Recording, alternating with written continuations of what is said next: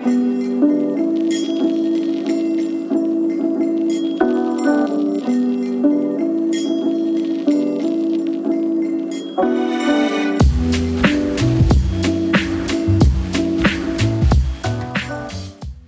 んにちは編集者の武田俊です演劇モデルの永井美智香です。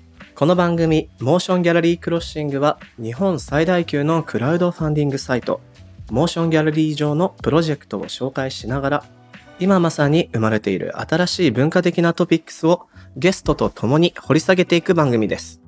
番組の提供は東京九段下にある築90年以上の歴史的建築九段ハウスです。12月のテーマは編集者の手ほどきと題してお送りしていますが永井さん。うん。まあなんかまあ僕もですけどねうんうん。編集者っていろいろな人と関わったりみたいなことをしているんですけどはい。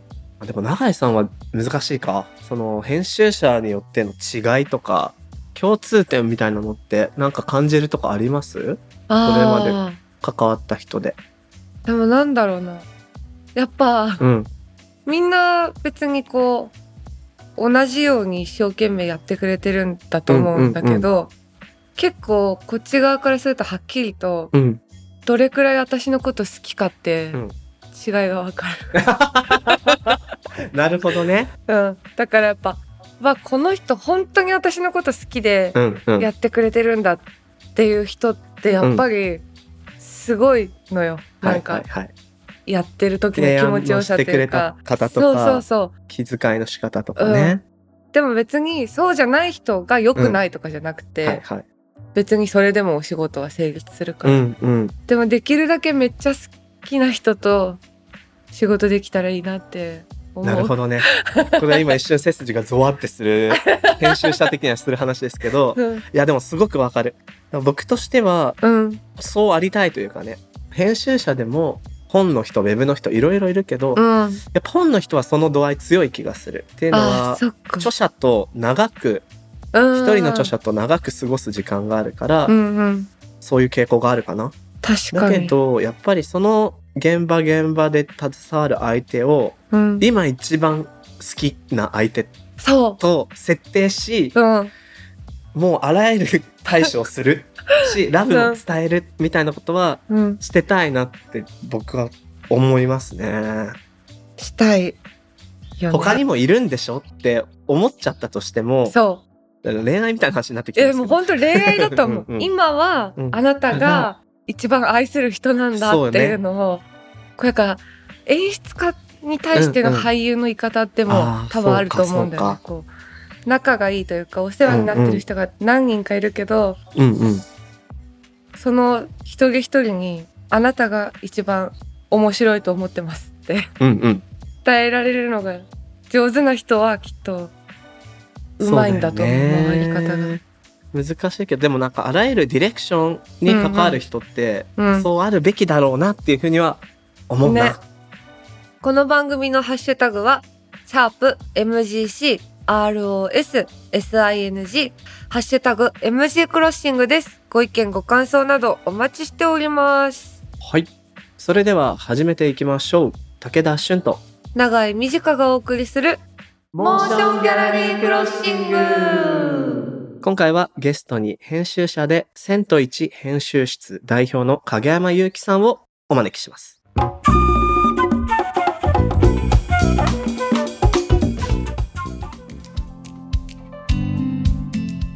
編集のあり方とかうんうん。仕事の内容を話してきたんですけど、はい。書籍だけじゃないってことは永井さんにも分かってもらえたと思うんです。うんうん。じゃあじゃあ書籍以外って何だって言ったら例えばウェブマガジンとかうんうん。いろいろあるんですけど、例えばよイベントとかね、はいはい。リアルの空間にも、まあ、編集的な思考とか、うん技術を使って僕たちは企画をしたり集客したりしているわけです。はあ。でそういう時にじゃあ編集の対象って様々なわけで、うんうん。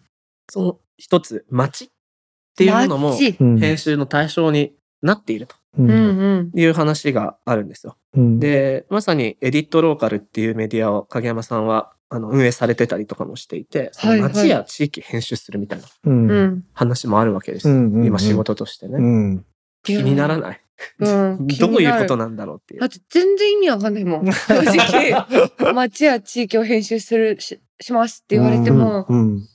市長？みたいな。なんか。政治ではないんですよね。政治ではうんう。うんん。なんか、だから、例えば演劇とかだと、はいまあ、ポストドラマ演劇みたいな感じで、うん街、うんまあ、ツアーパフォーマンスとか一時期流行ったじゃないですか。うんもう街中歩いて行って、まあ、要は劇場で座ってるような形で、物語を体験するような形で街を歩くみたいな、すごいうん流行った流行っ。流行ったたじゃないですか。うんまあ、あれと同じですよね。だから街に出ていくと。例えば飲み、まあなんだろう。この人とこの人をつなげたら、うん。なんか、新しいプロジェクトが起きるな、みたいなことも、うんまあ、対談記事と一緒なんですよ。だから。まあはうんうんうんうん。あ。え、酒屋さんと居酒屋をつなげるみたいなこと？酒屋さんと居酒屋をつなげるみたいな。そうそうそう。はうんあ。うんもう離れすぎるとダメだし、みたいな。うんうんうん。そう、だから、例えばその、と分かりやすく比較すると、カルチャー誌とかで、うん。街に関する雑誌いろいろありますね。はい。で、特集どこどこって言って、いろんなお店紹介とかをしたりするじゃない。はい。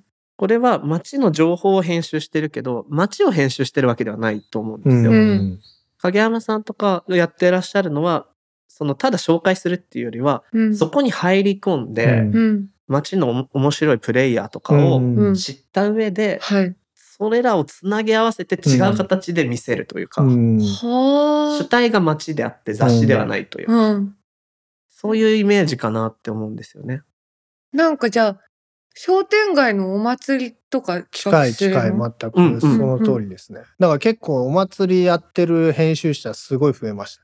あえーすごい好きなんです。いや、なんかすごい好きな、あ、なんかざうん。音楽系のライターの人で、うん。まあなんかその地域の商店会とか入って、うんまあ会合出て、みこし担いだりとかしてるような、うんやっぱ人とかいて、あ、この全くやってる、フェスとかね、まあそういう音楽的な、こう、はあもう環境を自分でやっぱ作ってるなっていう人とか、うんうんそうなんだう。ん。え、全然やっぱ、そういう街のイベントって、その街のヤンキーが仕切ってんだと思ってたっていうか、うん。なんか、うんうんまあ、ヤンキーも今高齢化してるんで、あ、そっか、ヤンキーの高齢化。そこに若若い、若いというか、まあ、うんうんカルチャー好きな人たちも、まあ、ヤンキーとカルチャー好きって分かれ、もう完全にパキッと分かれたじゃないですか。でも逆にそこに入ることがめちゃめちゃチャンスというか、うんうんはああの、例えば、その、まあ、盆踊りにしたってね、最近うんうん中野の盆踊りとか盛り上がってるけど、まあ、それをはいはい。フェス的な文脈を持ち込むと、まあ、地域活性化するじゃないですか。確かに。うん普通の盆踊りやってるよりは。だからうんうん結構そこにチャンスがあって、うんそういうところに入り込んでる編集者はすごい増えましたよ。うんうんうんへえだか。らなんか街づくりの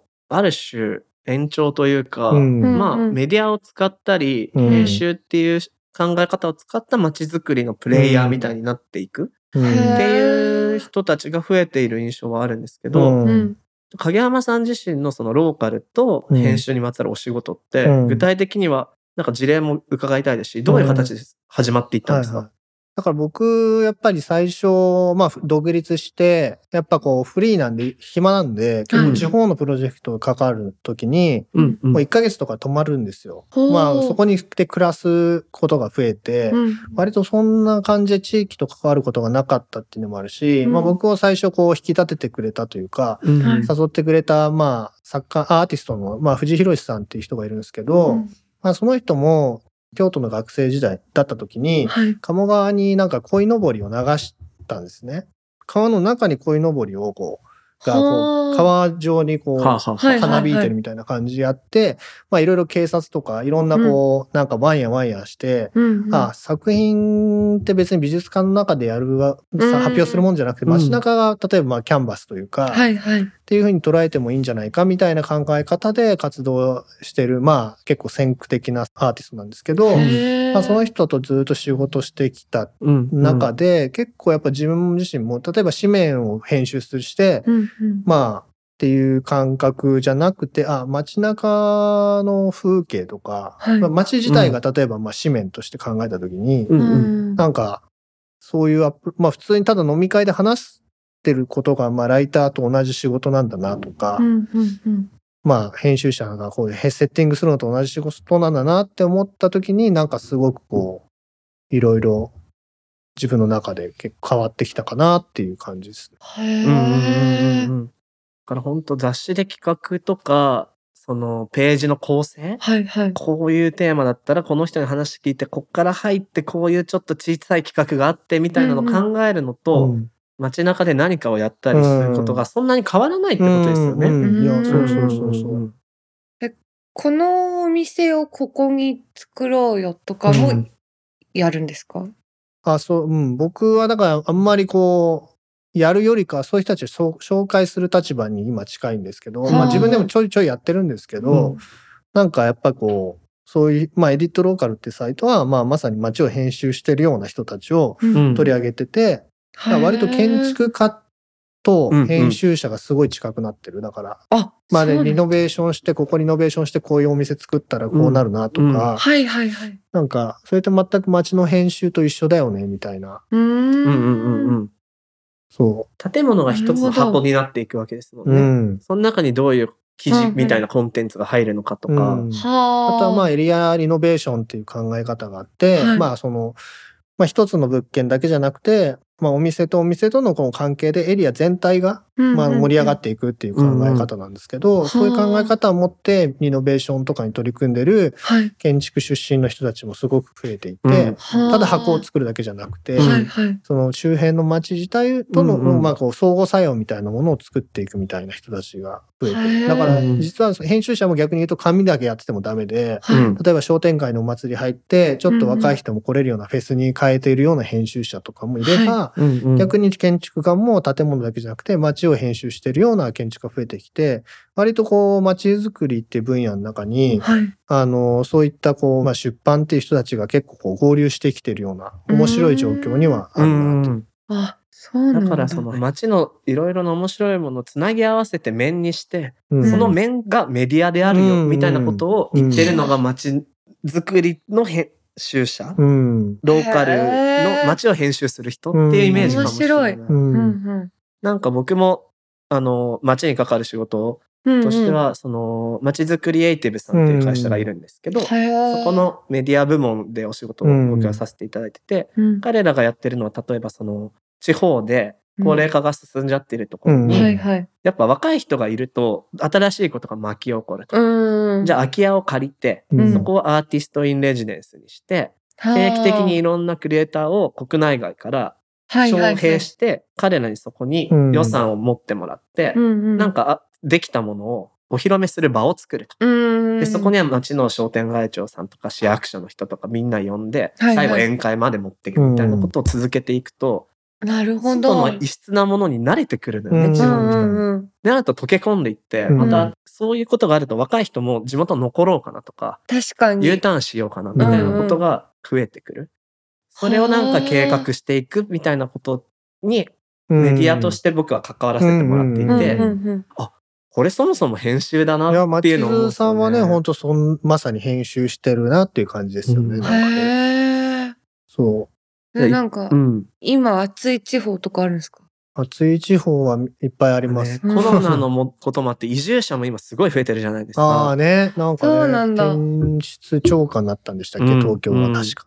ライフスタイルすごい変わってるから、うんとても面白い、そっかある意味面白い時期だと思うんですうよ。んうんうん影山さん的にこの辺今面白そうってあります？どうっすかね。ご自身が関わってるとこでもいいですよあんま言いづらい。ああいろいろあるんで、あんま言いづらいですけど、まあ僕は京都がすごい好きで、一うん。応オフィスを友達と一緒にシェアして、京都にも借りてるんですけど、はいはい。全然コロナ後一回見てないんですけど、うん。関西面白いっすよね。うんうんうんはうん。なんかどういうポイントが？やっぱ僕自身やっぱ学生時代こうカルチャーサブカルクソ野郎で、うんうん。それでこうまあ大学早稲田だったんですけど、うん。まあ割とこう地下物質闘争とかいろいろこうまあなんかうんなんか学生運動の最後みたいなのがあったりとかして、まあ早稲田とかあとは明治とか法政とかね、うん結構なんか縦感がいっぱいあもって。う最後の時代ですそうね。そうそう僕もギリギリ見れました。あ、そうなんだ。うんそれがなんか原体験としてあるんだけど今もう東京ってないじゃないですか。うんうん。逆に言うとね、関西はまだそれが、特に京都とかね、まあうん兄弟周りとか残って吉田寮てと、か。確かに、すごい吉田寮やばいよねやばかった。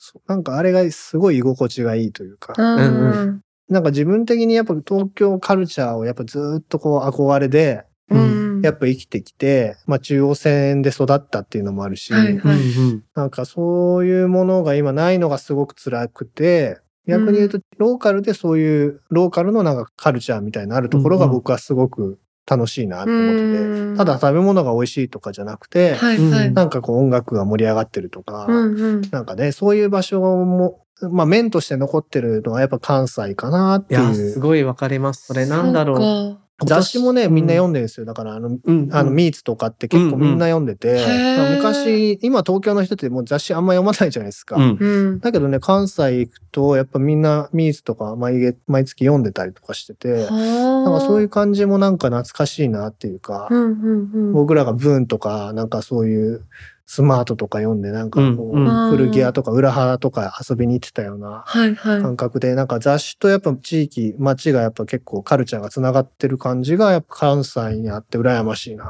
て。へえ。すごい今、同感で。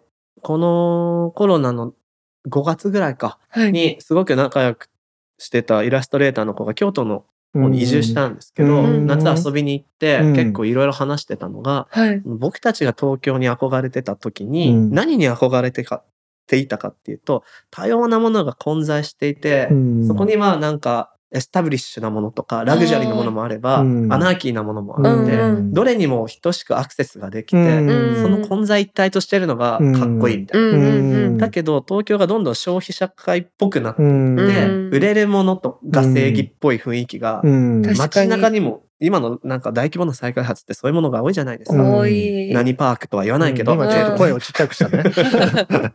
そう。だから、効率的なものがうん。東京はやっぱり強くなった時に、うん関西にはまだそのアナーキーな部分がめっちゃね、残ってる。残ってる。うん確かに。うん。なんでなんでしょうね。ね、なんかそれがやっぱり、うん、なんか難しいですけどね、なんか路上とかで缶ビール飲んでるおっちゃんいっぱいいて、なんかここは自分たちの街なんだって、まあ当然、まあ地方だからそうなんですけど、そういう人たちがやっぱ多い。うんでも東京って基本的によそ者が住んでる街だから、そうですね。だから路上で楽しんでてると、なんか申し訳ないなとか、渋谷のハロウィンとかもいろいろこう問題になったのも、結局あそこで、まあ、暴れてしまったような人たちって渋谷の人じゃないわけですよ。うんなんならこう地方から出てきてその時だけ出てきてはしゃいでる人たちっていうか、都民でもない人が多いって聞きますよね。ねだけどやっぱ関西の場合やっぱそこ出身っていうか地元の人がやっぱ多いから、やっぱそのカルチャーまあだから再開発されてもなんかあんまりこ。うそれに抵抗しようっていう感覚がやっぱ強いし、うん。その辺がね、やっぱと、なんか、それこそ、あの、元ワイヤードの若林さんなんか、インタビューで、東京の再開発なんか地方のイオンみたいな、みたいなはいはい。確かことをに。書いてて、まあ、ぶっちゃけね、なんか渋谷周辺とか、うんまあなんか品川とかあの辺とか、再開発した商業施設ってなんか別にかっこいいなって感じしないじゃないですか。うんなんか昔のね、それこそ西武とかパルコとかみたいな。うん。文化拠点みたいな感じがしないんですね。ん。なんか、文化拠点ぶってる。あ、そうそうそう 全部一緒じゃんみたいな。うん鍵カッコ付きの文化拠点ブランディングみたいなね。そうそうそう。うんだ横丁風なさ、なんかさ、もうなんか大体何を僕たちは仮想的にしてるかが 見えてきちゃってますけど。わかるわかる。そんな横丁なかったのにね。そうそうそう。そうだ。よ。うん。綺麗なんだよな。なんか、うん。清潔でう、ん。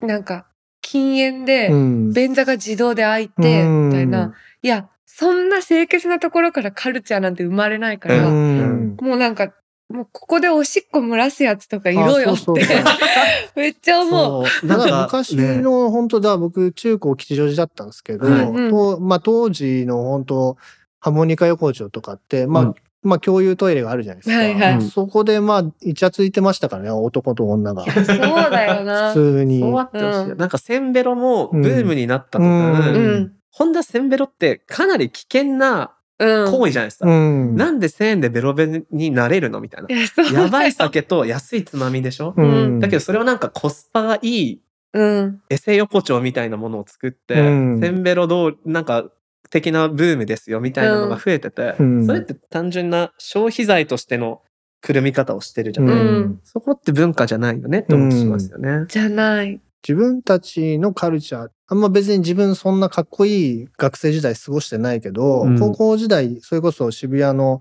キャットストリートって、はい。結構みんなそこにみんな裏腹ブランド買ったやつをそこで売ったりとかしてて、はあずらーっとこう路上、露店が広がってたんですよ。うんはいはいうんで、なんか高校生も僕なんかお金ないから手伝いに行くだけだけど、うんうん。まあなんかそこでまあ同級生とかが売ったりとかして、うんで警察が来たら、あのみんな撤収して逃げるみたいなはいはい。があって、なんかあの時代まではそういう路上にカルチャーがあったなっていう感じがするんですけど、いやそうだよな。今はないんですよね、ないそれがね。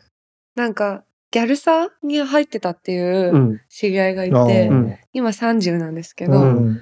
そのセンターマック、うん。センター街のマックでミーツしてう、ん。でその後に代々木公園で和むんですって。和みっていうのがあるんですね。和み。今から和むよって、メールすると、うん。グループで一斉送信。ううん。で150人くらい、和みに来る。そう、代々木公園に集まって、和めねえな、それ。でも別になんか誰も怒らないうんし、うん。なんかそれができてたんだけど、うん。今なんてもうその100人で和んでたら、うん。すぐピッピーじゃないですか。うん。なんか誰の街なんだろうなって。うんそうだよね。だからその、まあ、東京がある種合理的清潔化、ルール化うんに縛られていく一方で、地方には地方なりの課題があって、うんそこに余白があるからうん編集のしがいがあるみたいなことですよね。うんそっか。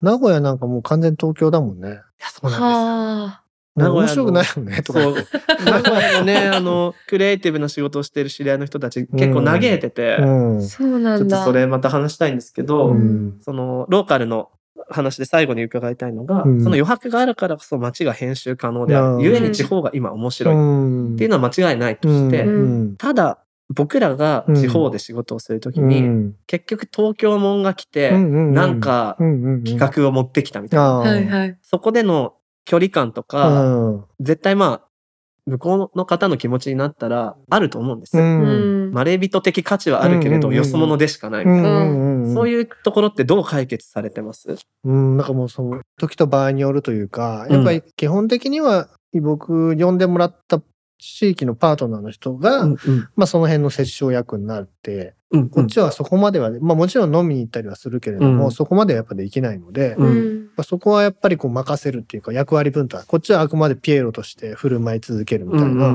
役割分担もするし、っうんうんていう感じですかね。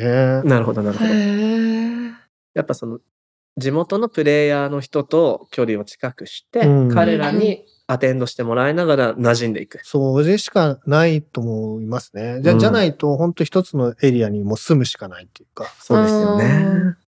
うんそうだよな。だから本当僕もずっとは入れれない分時間が限られてるから、うんまあ入れ滞在できる時間の中ではできるだけうん古いお店、うん地元の人たちが集まってるところに行って、うん同じものを食って、うん同じものを飲んで、うん入れるだけいるはいはいはい。っていうのは頑張って徹底したいなとは思ってそれは面白いことですね。うん逆に言うと今コロナでそういうまあリアルなコミュニケーションをしなくてもいいみたいな社会になってきてるじゃないですか。そうですね。でこれ多分資本主義社会の都合のいいように広がってて、うん。要はだって効率性を突き詰めた方が資本主義的には金持ちはもうどんどん金持ちになるし、うんうん。すごく楽なんですけれども多分僕らがわむしろコロナで気づいたのはリアルが大事なんだなっていうか、はいはい。人と人の信頼ってオンラインではやっぱなかなかこう醸成できないものがあって、うんできない。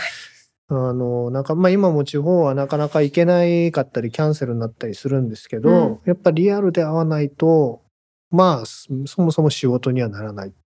うん逆なんですよね。東京的なもの、仕事のクリエイティブの仕事ってむしろどんどんスラ電話とかしてきたら迷惑じゃないですか。はいはい。どんどんリモートがうん強化されてますね。そうそうだよな。コミュニケーションが効率化されていく中で、でも本当はクリエイティブの仕事って人と人のリアルな信頼関係を育んでいかないとお金も出してもらえないし、うんうん。あの、協力してください。このお店使わせてくださいって協力も取れないし、むしろ効率化と全く逆のことをやらないと僕たちはいけなくて、逆に言うとそこをやれる編集者っていうのは、ううんん。多分今後すごく強いんだなっていうう。ん。だから冒頭の話だじゃないですけど、影山さんの本だからあれはいいねっていうようなことが、影山さんっていう人がこの街に馴染んできてくれててその人の仕事だから、みんなで頑張ろうよみたいなことって起こるうるわけで、うんそういう意味での対面特に地方での仕事うってん対面重要だなってうん重要ですね。うん思います。まだまだねお話し続けたいんですけれども今回はこの辺りまで。次回も引き続き編集者でセント1編集室代表の影山由紀さんにお話を伺っていきます。影山さんの今後の活動は SNS やホームページなどをご覧ください。影山さん、ありがとうございましたありがとうございました。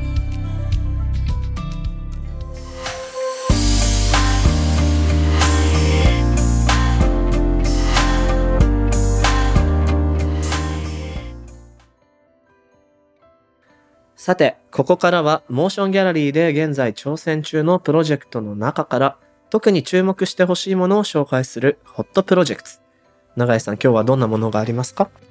今日紹介したいのは、グッドモーニングナンバー5結成13周年記念公演、ただやるだけ公演支援プロジェクトです。ほうほう。はい、この劇団グッドモーニングナンバー5は2008年に結成。うん。お客様に最大限の自由を、をモットーに年1回の劇場での本公演に加えうん。銀座のクラブや民家ライブハウスなどなど様々な会場で公演及びイベントを開催していますうん今回のコロナ禍による客席数の削減や感染症予防対策により公演の運営予算が切迫していることはもちろん本来予定していた日替わりゲストなど様々な企画を断念せざるを得なくなりましたがそんな状況下でも劇団結成以来変わらぬ面白いことがやりたいというか面白いことしかやりたくないっていう 思いを貫きやれることやりたいことを全力で詰め込んだ13周年記念公演を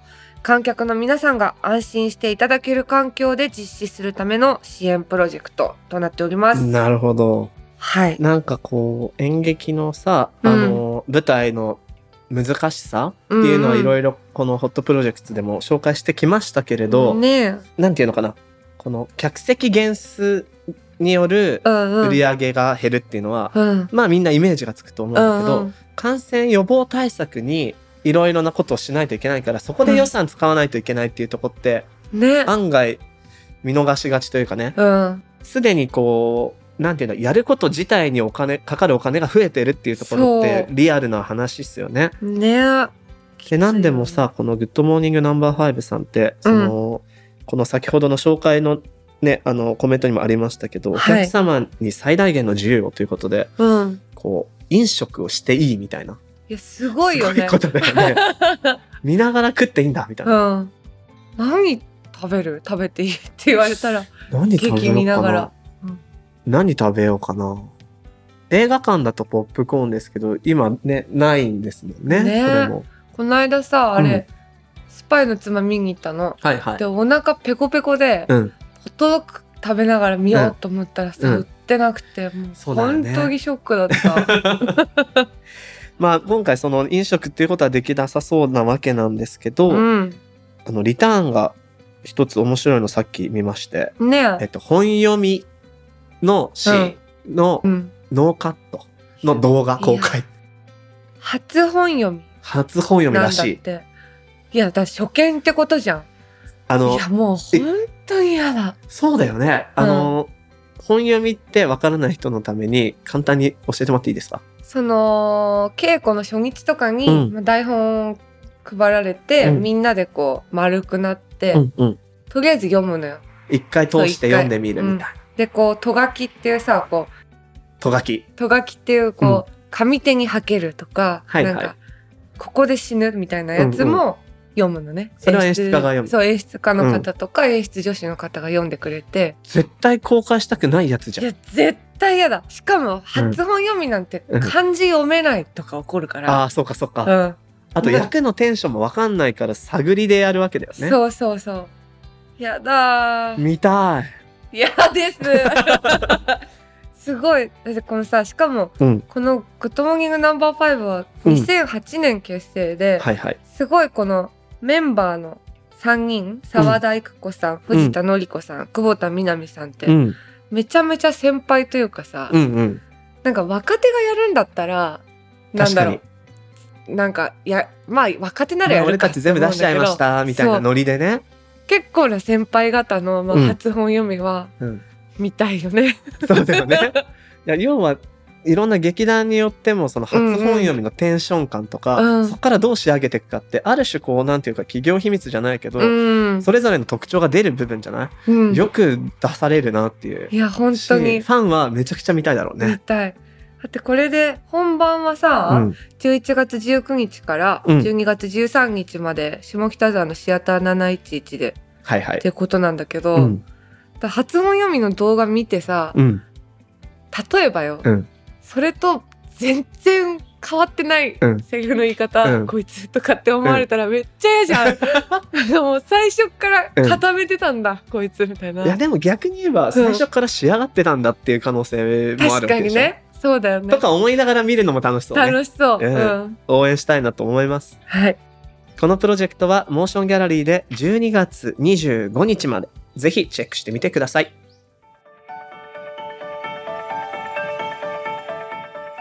モーションギャラリークロッシングエンディングのお時間となりました。